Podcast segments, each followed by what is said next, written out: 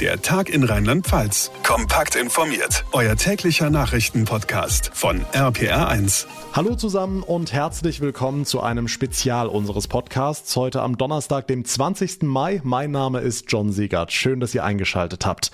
Wir greifen heute ein Thema auf, das schon seit Monaten ein echtes Problem ist, viel zu lange aber einfach weggewischt wurde, in dieser Woche dafür umso mehr hochkocht. Die Rede ist von unseren Kindern. Ich finde es blöd, dass mein Ge Kindergeburtstag zum zweiten Mal ausfällt. Es gab ein paar positive Aspekte, die sich einfach aus der Änderung natürlich ergeben haben. Allerdings habe ich auch in meinem Umfeld gemerkt, dass es ziemlich viele hart mitgenommen hat. Ich komme jetzt halt auch nach den Sommerferien in die fünfte Klasse und es ist halt auch sehr blöd, dass ich jetzt dann die Abschlussfahrt Klassenfahrt jetzt nicht mehr mitmachen kann, weil da freut man sich natürlich schon die ganze Zeit richtig drauf. Gemeinsam spielen ist mir tausendmal lieber, als alleine im Zimmer zu sitzen. Unsere Kinder leiden im Lockdown seelisch und psychisch, die einen mehr, die anderen weniger. Vor ein paar Tagen hat ein Mediziner für Schlagzeilen gesorgt, der sagte, die Situation sei so schlimm, dass es auf Kinder- und Jugendpsychiatrien schon zu einer Triage komme. In den stationären Einrichtungen, so sagt er, würden nur noch Kinder aufgenommen,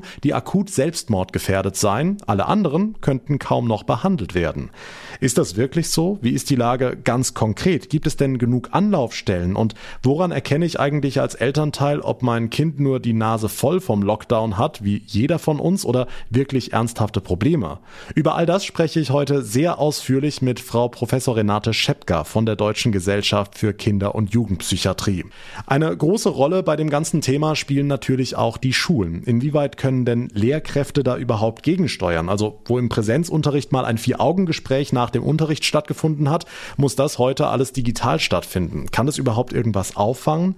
Das und vieles mehr erläutert mir die Vorsitzende des Rheinland-Pfälzischen Philologenverbandes Cornelia Schwarz in dieser Ausgabe. Daraus ergeben sich natürlich auch viele Fragen zur Zukunft unserer Kinder. Ist die Bildung aktuell überhaupt gerecht? Welche Unterschiede gibt es zwischen den einzelnen Schulen? Haben Kinder und Jugendliche später möglicherweise Nachteile durch einen Abschluss in Corona-Zeiten? Dazu habe ich den Bildungsforscher Professor Kai Marz aus Frankfurt im Gespräch.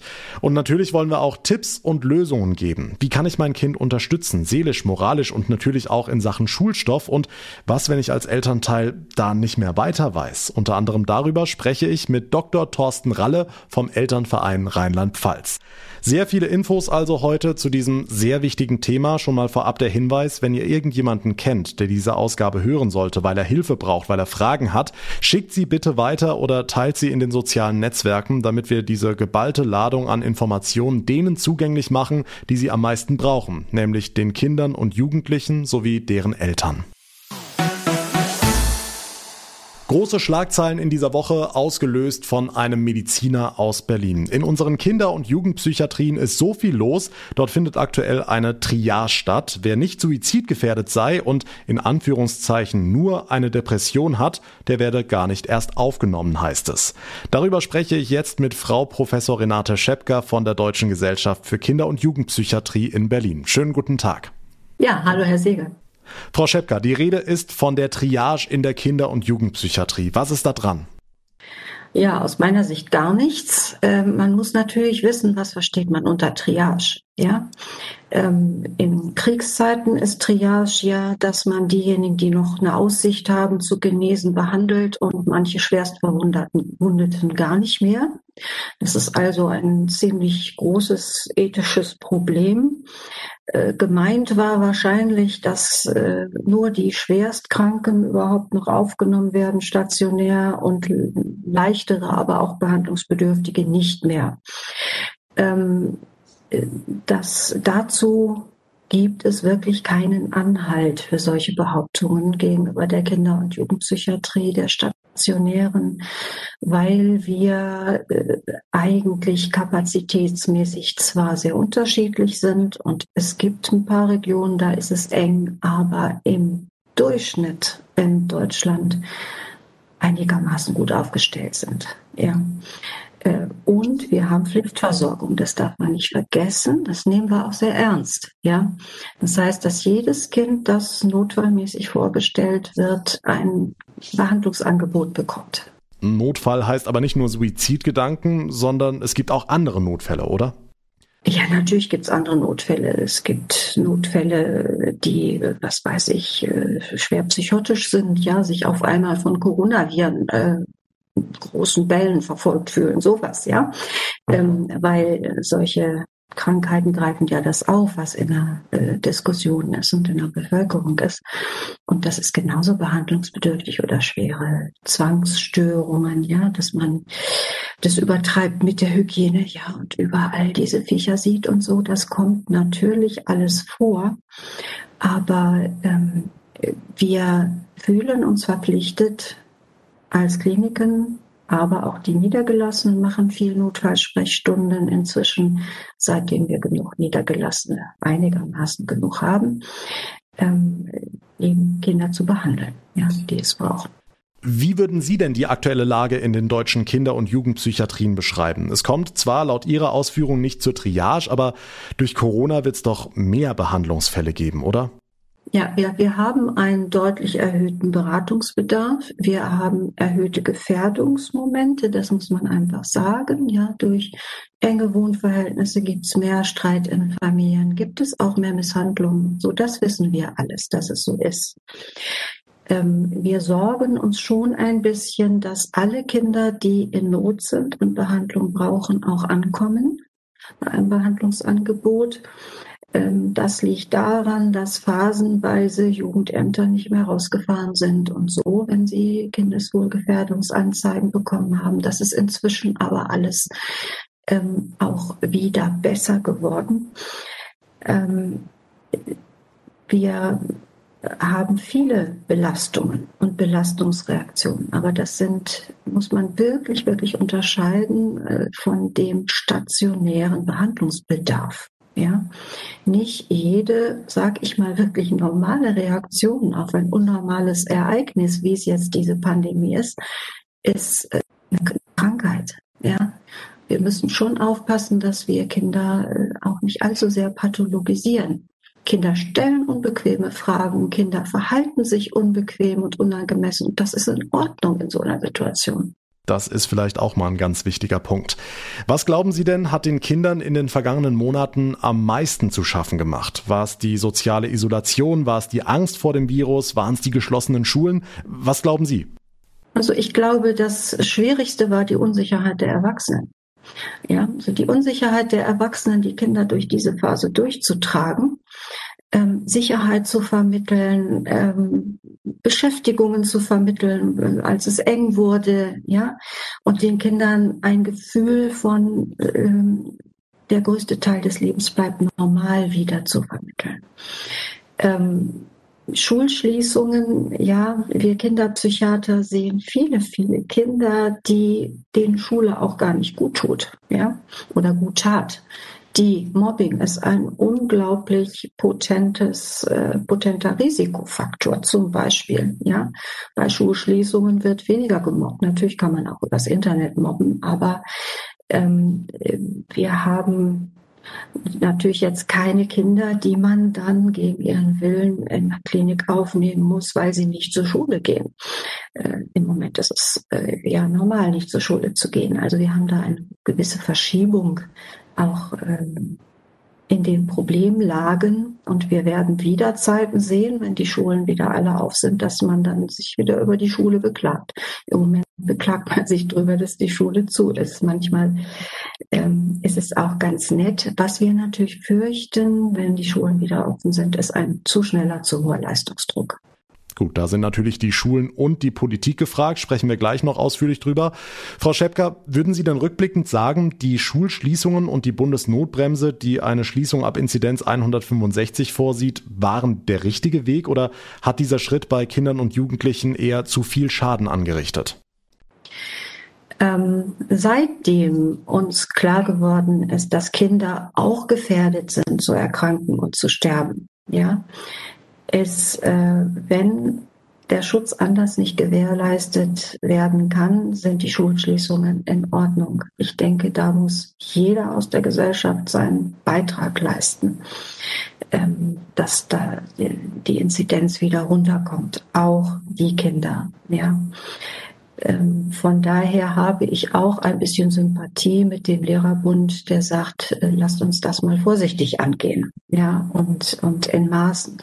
Wo ich die Gesellschaft sehr kritisieren würde, ist, dass man ein ganzes Jahr hat verstreichen lassen, bis man gemerkt hat, äh, man hätte die Kinder mit medial ausstatten können. Gerade die Kinder aus den weniger besitzenden Familien, ja. Äh, man hätte die Familien besser vorbereiten können, aber es haben alle Schulen wunderbar Sommerferien gemacht im letzten Jahr, anstelle die Zeit zu nutzen. Das war nicht richtig. Da hätte der Staat meiner Meinung nach anders handeln können. Lassen Sie uns weg von den Schulen kommen. Die werden gleich nochmal Thema sein. Wie gesagt, mit Frau Schwarz und Herrn Ralle schauen wir in die eigenen vier Wände der Kinder und Jugendlichen. Wo war, beziehungsweise ist ja immer noch, das größte Problem Ihrer Meinung nach? Ja, das größte Problem ist Langeweile, soziale Isolierung, Fantasielosigkeit, sag ich mal. Ähm, sicherlich äh, drohen auch mehr äh, süchtige Verhaltensweisen, seien es Medien, seien es andere Substanzen, sei es zu viel Essen, ja, äh, und zu wenig Bewegung. Ähm, äh, ich finde es genauso wichtig, ja, dass Spielplätze, Sportvereine und so wieder aufgemacht werden wie die Schulen für die gesamtkörperliche Gesundheit der Kinder. Ähm, das werden übrigens auch die Kinderärzte nicht müde zu sagen. Das ist völlig richtig. Ja, Kinder entwickeln sich ganz körpermäßig, nicht nur der Kopf. Ähm, das heißt, man braucht als Eltern sehr, sehr viel Fantasie und Kreativität, um ähm, ein Kind, ja, sag ich mal, bei Laune zu halten, dran zu halten, an den Entwicklungen dran zu halten. Ähm, mit all der Verunsicherung, die auch noch von außen ja auch ein bisschen bedrohlich äh, unterwegs sein kann. Tja, die Kreativität der Eltern ist gefragt. Da geben wir nachher auch noch konkrete Tipps. Aber woran erkenne ich denn als Papa, als Mama überhaupt, dass meinem Kind die Situation nicht wie uns allen eben nur auf den Keks geht, sondern dass es wirklich psychische Probleme entwickelt? Und wann bzw. wie muss ich aktiv werden? Das erste ist, dass Eltern die Kinder auch teilhaben lassen an eigenen Fragen, Zweifeln, ähm, schlechter Laune, ja, Existenzängsten und sowas. Natürlich nicht, dass die Kinder dann äh, nicht mehr schlafen können und man kann nicht alles mit den Kindern teilen, aber ähm, an den eigenen Möglichkeiten auch Probleme zu bewältigen teilhaben lassen. Ja. Ähm, dass man eine offene Diskussionskultur hat und dass es keine tabuisierten Fragen gibt im Moment. Ja.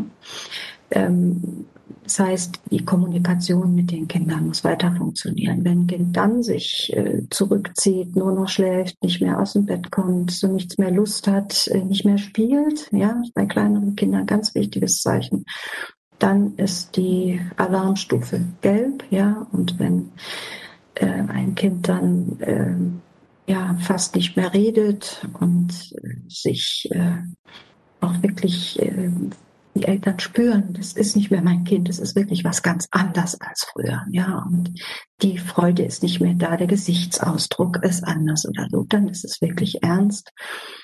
Ähm, dann sollte man spätestens in Beratung kommen, ja, und die äh, Beratungs-, Behandlungsangebote sind ja nach wie vor da und einen Notfalltermin bekommt man auch. Also es gibt genug Anlaufstellen, sagen Sie, weil die Wartelisten bei Psychotherapeuten sind ja aktuell sehr lang.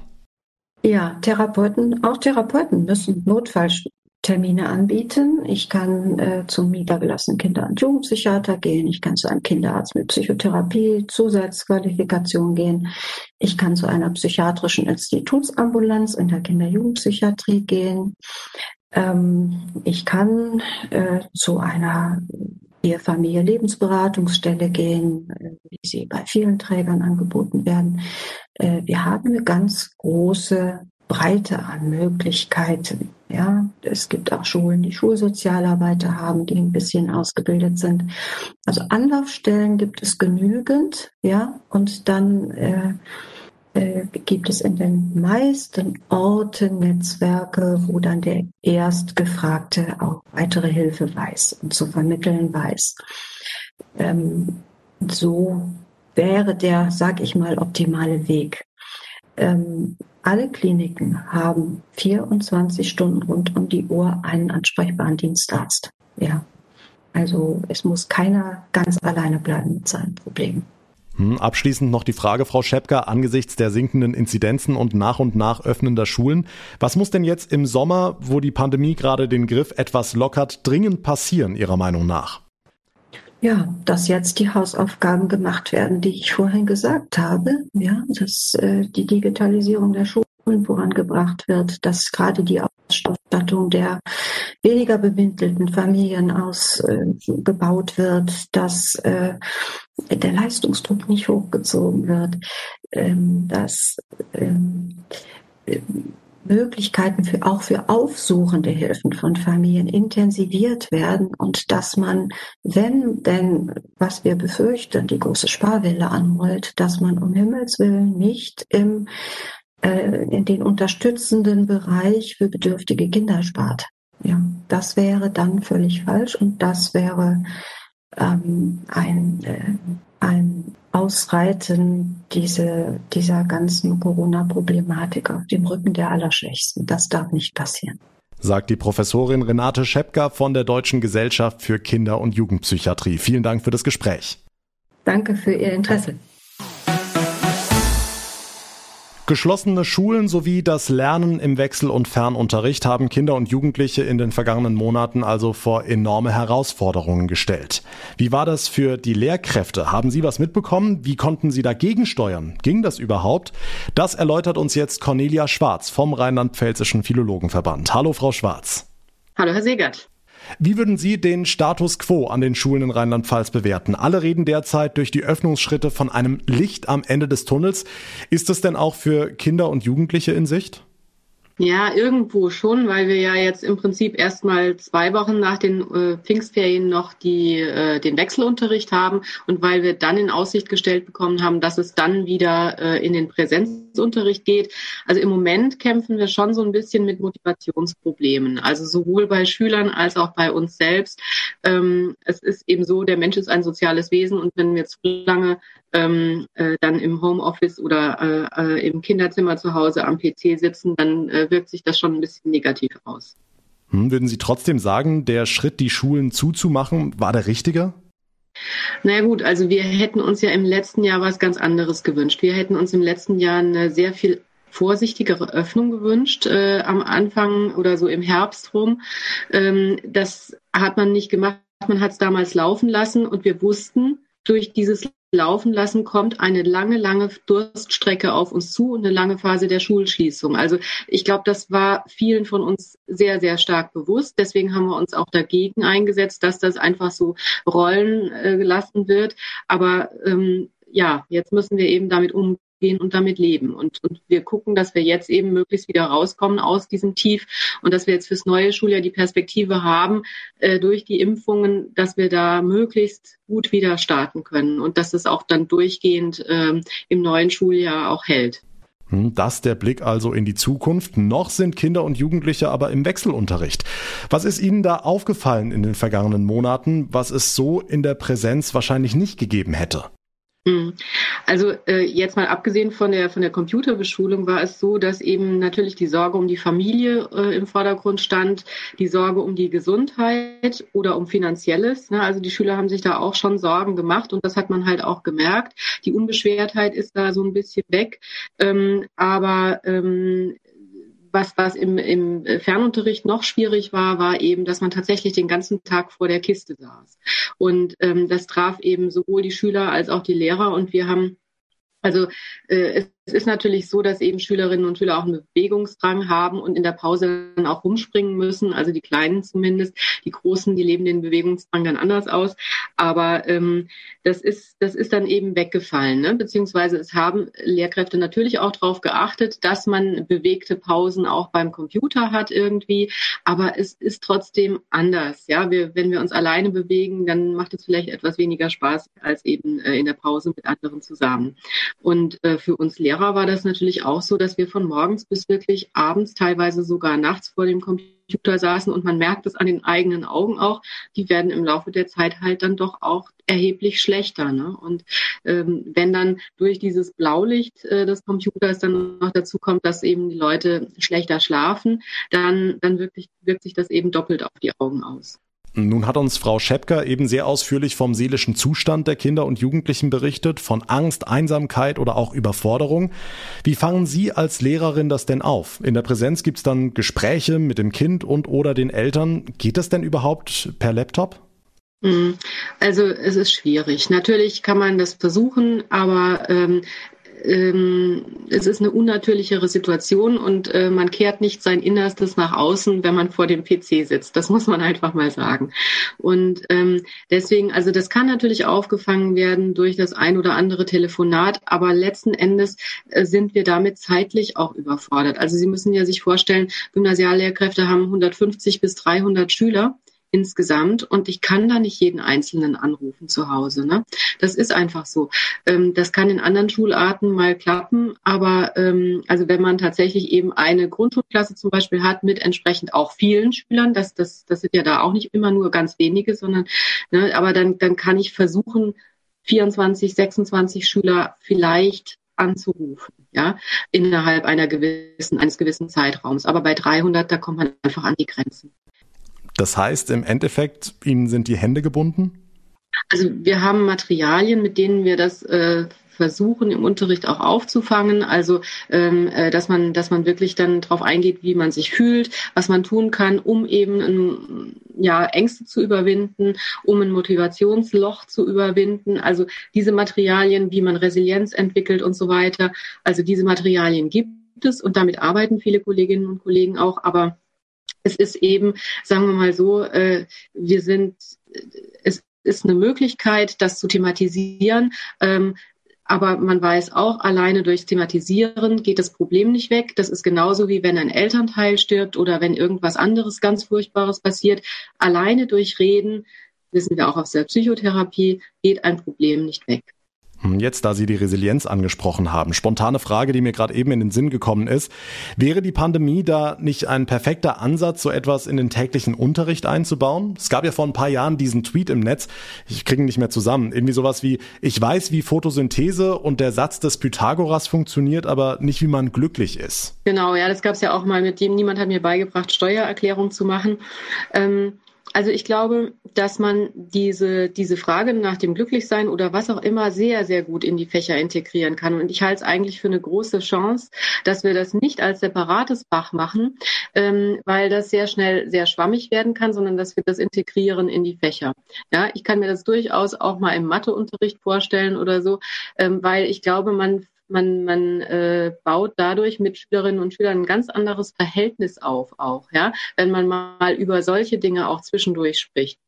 Und ich glaube auch, es lässt sich an den, an den Unterrichtsstoff äh, gut anknüpfen. Ja, also ich habe sowas ähnliches im Matheunterricht auch schon gemacht, dass ich gefragt habe, wie motivieren wir uns? Ja, was sind so Zeitmanagementstrategien und so weiter? Was sind Motivationsstrategien? Und ich glaube, wenn wir das Stück für Stück regelmäßiger machen, ja, also immer mal wieder ein kleines Häppchen, dann bringt es über äh, die Zeit verteilt sehr viel mehr, als wenn wir jetzt ein Schulfach einführen und dann wieder Klassenarbeiten darin schreiben und so. Das, das halte ich für wenig effektiv. Also von daher, ich wäre dafür, dass dass wir sowas äh, selbst auch erlernen und ähm, viele von uns äh, interessieren sich auch sehr stark dafür. Also, dass man das integriert, das halte ich für eine gute Idee, eigenes Schulfach eher nicht. Hm, das ist dann aber Sache der jeweiligen Schule, oder? Ganz genau. Also das kann eigentlich auch so eine Bewegung werden, wo man dann sagt, ja, okay, wir werben als Schule damit. Wir bieten das in unseren Fächern äh, an. Unsere Lehrer interessieren sich dafür. Und ähm, da kann man mal fünf Minuten oder zehn Minuten in der Unterrichtsstunde drauf verwenden und dann äh, das dann, also natürlich muss man dann weiter auch im, im Thema machen, im jeweiligen Unterrichtsfach, aber man kann das integrieren. Ja, wie motiviere ich mich, um Mathehausaufgaben zu machen? Ja, ähm, wie gehe ich mit Trauer um? Das kommt im Religionsunterricht Unterricht ja auch vor. Ne? Also das sind alles Dinge, die fangen wir derzeit sowieso schon auf, aber die kann man natürlich auch, also wenn ich jetzt an meinen Unterricht ganz speziell denke, die kann ich bestimmt noch intensivieren. Ne?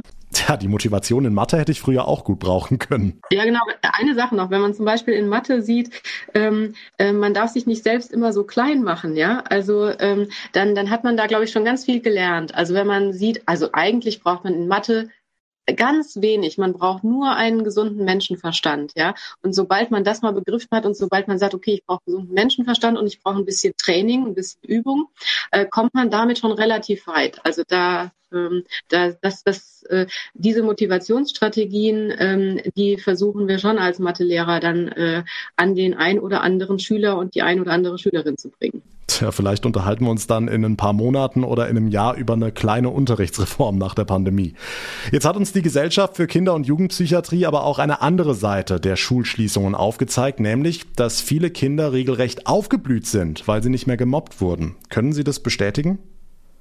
Ja, das ist durchaus auch richtig. Also es gibt äh, Kinder, die eben vorher vielleicht auch die ein oder anderen Bauchschmerzen hatten, in die Schule zu gehen und ähm, stille Kinder, die vielleicht dann auch vor dem vor dem Computer ähm, da teilweise Lehrkräfte eben äh, Gruppen eingeteilt hatten, dann in kleineren Gruppen unterrichtet wurden, die jetzt im Wechselunterricht auch eben im, im Klassenzimmer nur mit einer äh, halben Klasse zusammen waren die blühen natürlich anders auf, ja, nicht so leistungsstarke Schüler, die eben in diesen kleinen Lerngruppen sitzen, die blühen ganz anders auf als in der großen Gruppe. Ne? Also wenn Sie da 24 drin sitzen haben und dann eben auf 12 runtergehen, das ist ein ganz anderes Arbeiten.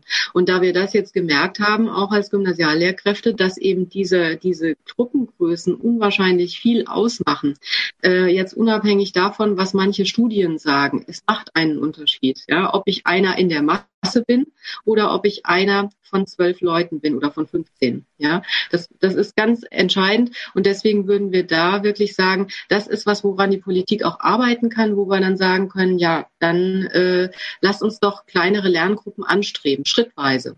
Hm. Würden Sie denn sagen, es gibt aktuell durch Wechsel- oder Fernunterricht Unterschiede in der Notenvergabe?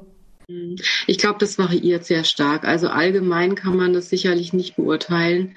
Ähm, das ist, das ist eine ganz schwere Frage. Da muss ich jetzt leider passen, weil da ist das, da würde ich dann von mir aus beantworten und letzten Endes ist da jeder Kollege dann doch ähm, unterschiedlich. Ich meine, was, was das Problem ist bei, bei gerade Mittelstufenschülern ähm, oder Schülerinnen, die sind vielleicht teilweise nicht so selbstständig. Ja, ähm, da hat man dann gemerkt, da lässt, lässt sich der eine oder andere dann doch abhängen. Ähm, die Motivation, selbst an das Arbeitsplatz zu gehen, selbst an die Aufgaben, selbst dieses Video anzusehen, anzuklicken und mal zu gucken, was der, was der Lehrer da aufgenommen hat oder was er da geschickt hat, ähm, die sind nicht so hoch. Ja, diese die, die Motivation ist nicht so hoch. Und da ähm, glaube ich schon, dass wir da ansetzen müssen, äh, gerade in der Mittelstufe, aber auch in den unteren Klassen, wo die Selbstständigkeit nicht so ausgeprägt ist. Ne? Ich will nicht leugnen, dass es in der Oberstufe Probleme gab, aber da trainieren wir unsere Schüler eben auch nochmal stärker hin. Und, und letzten Endes erwartet man dann auch innerhalb der Oberstufe, dass sich eine gewisse Selbstständigkeit auch ausbildet.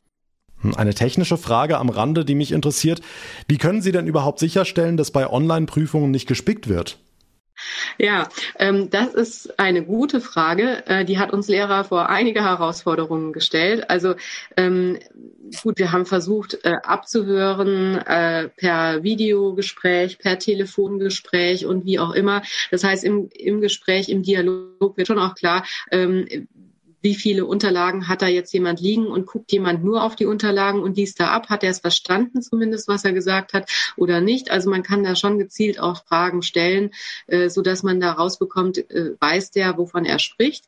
Ähm, äh, ich habe teilweise auch äh, Unterlagen erlaubt dann äh, zum Draufschauen, weil ähm, ich sowieso nicht kontrollieren kann, ob da jetzt daneben irgendwelche Unterlagen liegen. Ne?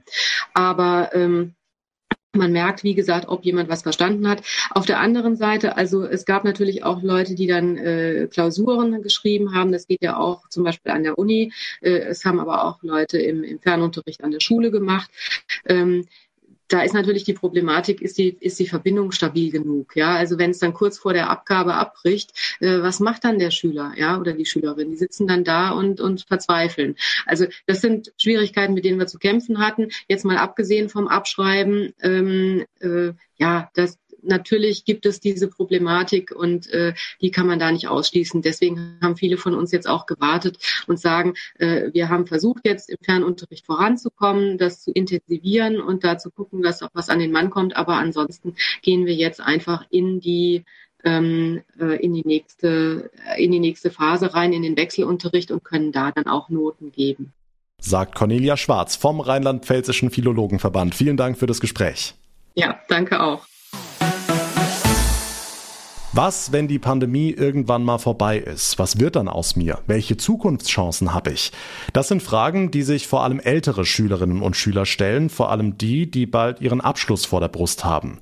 Gerade im Winter hat man häufig gelesen, der Corona-Abschluss sei doch gar nichts wert, als es auf die Abiturprüfungen zugegangen ist. Aber ist das wirklich so? Werden Kinder und Jugendliche langfristig Probleme wegen der Schulschließungen haben, zum Beispiel auf dem Arbeitsmarkt? Das erläutert uns Professor Kai Marz vom Leibniz-Institut für Bildungsforschung und Bildungsinformation in Frankfurt. Schönen guten Tag. Guten Tag, Herr Segert. Herr Professor Marz, was würden Sie als Bildungsforscher als die aktuell größten Herausforderungen für unsere Kinder sehen?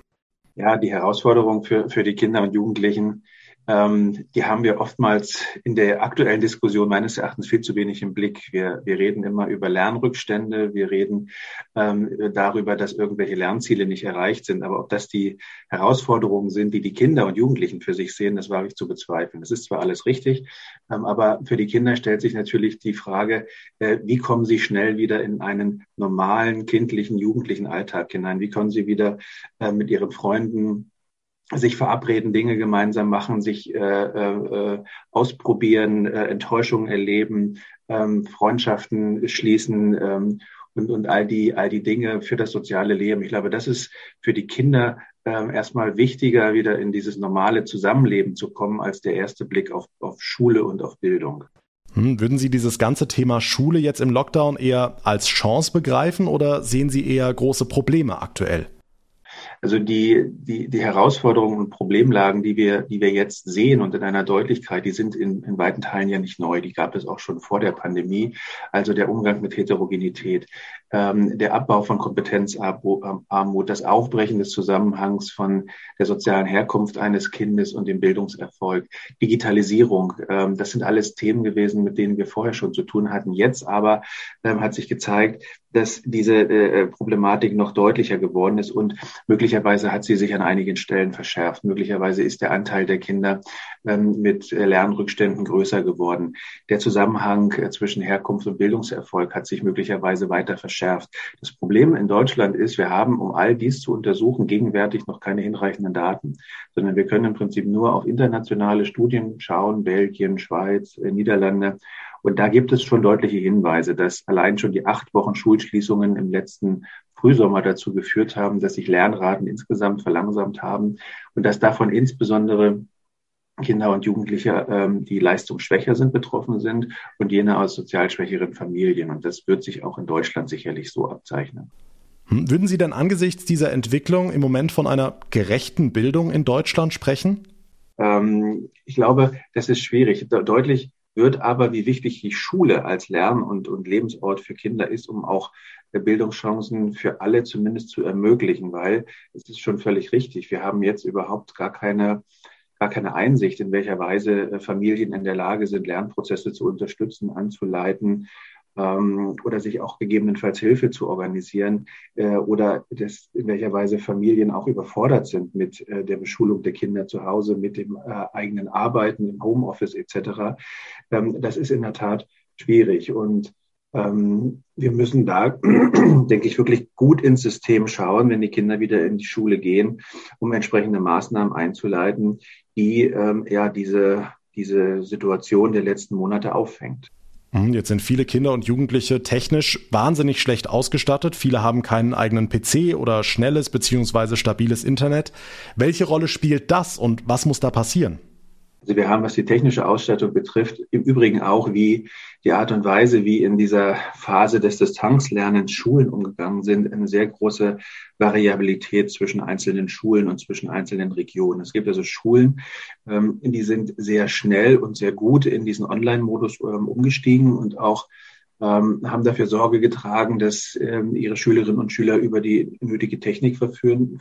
Und wir haben auch Schulen, ähm, da hat das sehr lange gedauert. Und da hat man Digitalisierung im Prinzip als eine Digitalisierung von analogen Materialien verstanden, die dann zu Hause so wieder analogisiert wurden, bearbeitet wurden. Man hat sie eingescannt und weggeschickt. Das sind natürlich genau nicht die Formate, ähm, die man sich vorstellt. Im Prinzip gäbe es Möglichkeiten, ähm, über die Mittel des Digitalpakts, ähm, auch die zusätzlichen Mittel, ähm, die Familien entsprechend auszustatten, dass alle äh, Schülerinnen und Schüler über Geräte verfügen. Wir wissen aber ähm, zumindest ähm, aus Gesprächen auch mit einzelnen Schulen, dass es immer wieder vorkommt, dass es das Kinder noch mit dem Handy lernen, dass also nicht mal das Tablet da ist als, als Lernmedium und das ist natürlich nicht hinreichend, um äh, angemessenen Distanzunterricht im digitalen Format ähm, umzusetzen. Ich habe es eingangs erwähnt, der Corona-Abschluss bzw. das Corona-Abi. Völlig verpönt im Winter das Schlagwort. Teilen Sie die Befürchtung einiger Schülerinnen und Schüler, die jetzt Sorge haben, dass so ein Abschluss in der Pandemie als weniger wertvoll angesehen werden könnte später mal? Ja, also für mich ist das äh, äh, Abitur, das jetzt abgelegt wird und wurde ein normales Abi. Meine, die, die Beantwortung der Frage würde ich ganz klar äh, bedeuten, es gibt keinen Unterschied und es wird keinen Unterschied geben. Also dieser wird sich einerseits nicht in Noten widerspiegeln, weil die Noten werden vergleichbar sein. Die Frage ist, ob die Kompetenzen die gleichen sind, die dahinter liegen. Aber auch da hätte ich, äh, wäre ich sehr vorsichtig mit, äh, mit, mit starken Hypothesen, dass ich ähm, gerade für die jetzigen Abiturientenjahrgänge da äh, äh dramatische Einschnitte äh, zeigen werden, weil die Abschlussjahrgänge waren ja im Prinzip die Jahrgänge, ähm, die die meiste Beschulung erfahren haben einerseits.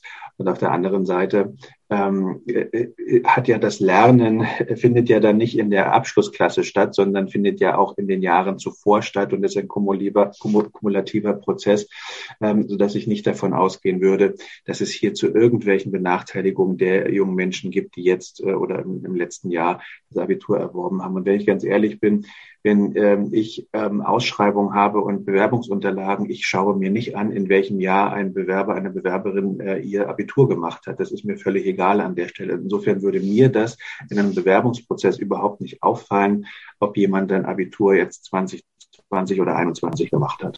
Das wird vielleicht den ein oder die andere beruhigen. Professor Kai Marz vom Leibniz-Institut für Bildungsforschung und Bildungsinformation in Frankfurt war das. Vielen Dank für Ihre Einschätzung. Vielen Dank für das Gespräch, Herr Segert. Alles Gute. Nun wollen wir in dieser Spezialausgabe aber natürlich auch diejenigen zu Wort kommen lassen, die die Leiden unserer Kinder Tag für Tag hautnah mitbekommen, unabhängig von irgendeiner technischen Ausstattung oder Inzidenzen, nämlich die Eltern. Wie äußern sich diese Probleme bei Kindern und Jugendlichen? Was kann ich als Papa, als Mama ganz konkret dagegen tun, bevor aus einem Tief eine depressive Episode wird? Das ist Thema im Gespräch mit Dr. Thorsten Ralle vom Elternverein Rheinland-Pfalz. Schönen guten Tag. Guten Tag, Herr Segert. Herr Ralle, Sie sind selbst Vater. Haben Sie denn in den vergangenen Monaten an Ihren Kindern die Auswirkungen der Pandemie gemerkt? Also natürlich habe ich bei meinen Kindern was gemerkt und aus einer Elternumfrage heraus wissen wir auch, dass wir bei, dass die Eltern insgesamt im Land was gemerkt haben. Es ist natürlich eine Belastung für die Kinder gewesen im Fernunterricht weit weg von ihren ihren Mitschülern. Es fehlte der direkte Kontakt, das Miteinander, auch der Austausch über alles mögliche andere, was nicht zwingend Schule war. Was wir aber auch gemerkt haben, dass die Zufriedenheit der Kinder deutlich davon abhing, wie gut der, der, der Fernunterricht funktioniert hat. Wurden funktionsfähige Tools wie MS Teams verwendet und fand ein Unterricht statt, der tatsächlich Inhalt vermittelt hat und Unterrichtsstoff und die Kinder auch tatsächlich gefordert hat, war die Zufriedenheit deutlich höher, als wenn es sich auf das Übermitteln von Arbeitsaufträgen beschränkt hat, die dann mit Hilfe der Eltern bearbeitet werden sollten.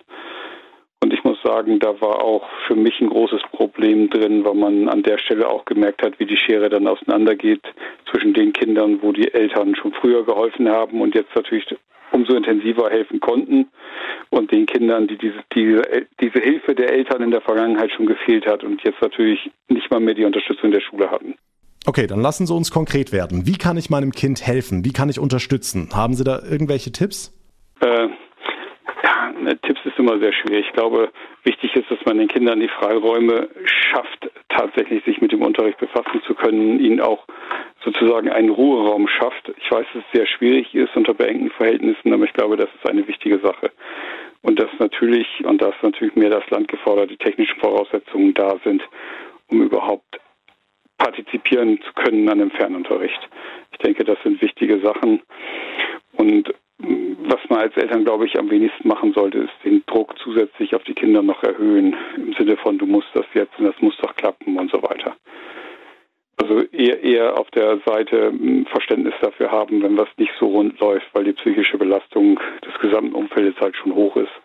Und ich glaube, da kann man als Eltern nicht ganz so viel erwarten an Leistungsbereitschaft, an Leistungsfähigkeit, wie unter normalen Bedingungen das von Eltern, die Eltern von ihren Kindern erwarten. Hm, eine große Aufgabe für Eltern ist es ja, bei den Schulaufgaben zu helfen. Ich persönlich bin eine totale Niete in Mathe oder Chemie, also da würde ich an meine Grenzen stoßen. Was kann ich denn tun, wenn ich als Elternteil beim Schulstoff einfach nicht durchblick? Das ist eine gute Frage. Also meine Tochter ist jetzt in der zehnten und mein Sohn in der zwölften. Ich tue mich in einigen Bereichen schon sehr schwer, auch als Akademiker dem unbedingt zu folgen weil man ist, glaube ich, muss man einfach offen gestehen, in den Themen nicht mehr so drin, gerade in den naturwissenschaftlichen oder auch mathematischen Bereichen, dass man sagen kann, kein Problem, da helfe ich dir doch einfach bei der Lösung. Es ist eine echte Herausforderung und ich glaube, man sollte sich da nicht scheuen, auch Hilfe von außen anzunehmen und zu sagen, komm, das ist eine besondere Situation. Das, was man zukauft, in Anführungsstrichen, ist an der Stelle jetzt nicht als Nachhilfe zu verstehen, sondern einfach als Unterstützung für Leistungen, die sonst eigentlich die Schule erbringt. Sagt Dr. Thorsten Ralle vom Elternverband Rheinland-Pfalz. Vielen Dank. Tschüss, Herr Segert, und vielen Dank, dass Sie mich zu diesem Thema gebeten haben, ein Interview mit Ihnen zu führen. Und damit komme ich langsam zum Ende unserer heutigen Spezialausgabe. Dass unsere Kinder in der Pandemie frustriert sind, sich hängen lassen oder auch verschiedene Ängste haben, das ist bis zu einem gewissen Grad völlig normal. Kennen wir als Erwachsene auch, sagt Renate Schepka von der Deutschen Gesellschaft für Kinder- und Jugendpsychiatrie. Sie betont aber, wenn es ein Dauerzustand wird, man sein Kind nicht wiedererkennt, es kaum mehr lacht, wie sie so schön beschrieben hat, dann sollte man eine Beratungsstelle aufsuchen und davon gibt es mehr als genug, sagt sie ganz klar. Woran ich Auffälligkeit Verhalten bei meinem Kind erkennen kann. Das hat sie ganz schön in Alarmstufe Gelb und Alarmstufe Rot unterteilt. Und Dr. Thorsten Ralle vom Elternverband Rheinland-Pfalz hat es durch seine Beispiele ergänzt. Was in den Schulen passieren muss, das hat uns Cornelia Schwarz vom Rheinland-Pfälzischen Philologenverband erläutert, nämlich unter anderem Themen wie Motivation oder Resilienz mit in den alltäglichen Unterricht zu nehmen, den Kindern eben solche Dinge neben Stochastik oder Photosynthese auch beizubringen. Langfristig braucht sich aber kein Schüler, keine Schülerin Sorgen machen. Einen minderwertigen Corona-Abschluss wird es auf dem Arbeitsmarkt nicht geben. Da ist sich der Bildungsforscher Professor Kai Marz sicher. Er sagt aber, die Politik hat bei der Bildung einige Hausaufgaben zu machen, insbesondere in Sachen Chancengleichheit. Ich hoffe, diese Spezialausgabe hat euch gefallen, eventuell die ein oder andere Frage beantwortet oder sogar weitergeholfen. In jedem Fall würde ich mich sehr über eine kurze Bewertung bei Apple Podcasts freuen und wenn ihr anderen von unserem Podcast erzählt. Teilt ihn mit Freunden, Kollegen oder in den sozialen Netzwerken und wenn ihr uns abonniert, dann verpasst ihr auch sonst keine Ausgabe mehr. Mein Name ist John Segert. Ich bedanke mich ganz herzlich für eure Aufmerksamkeit, für euer Interesse. Wir hören uns dann in der nächsten Ausgabe wieder. Bis dahin eine gute Zeit und vor allem bleibt gesund gesund. Der Tag in Rheinland-Pfalz, auch als Podcast und auf rpr1.de. Jetzt abonnieren.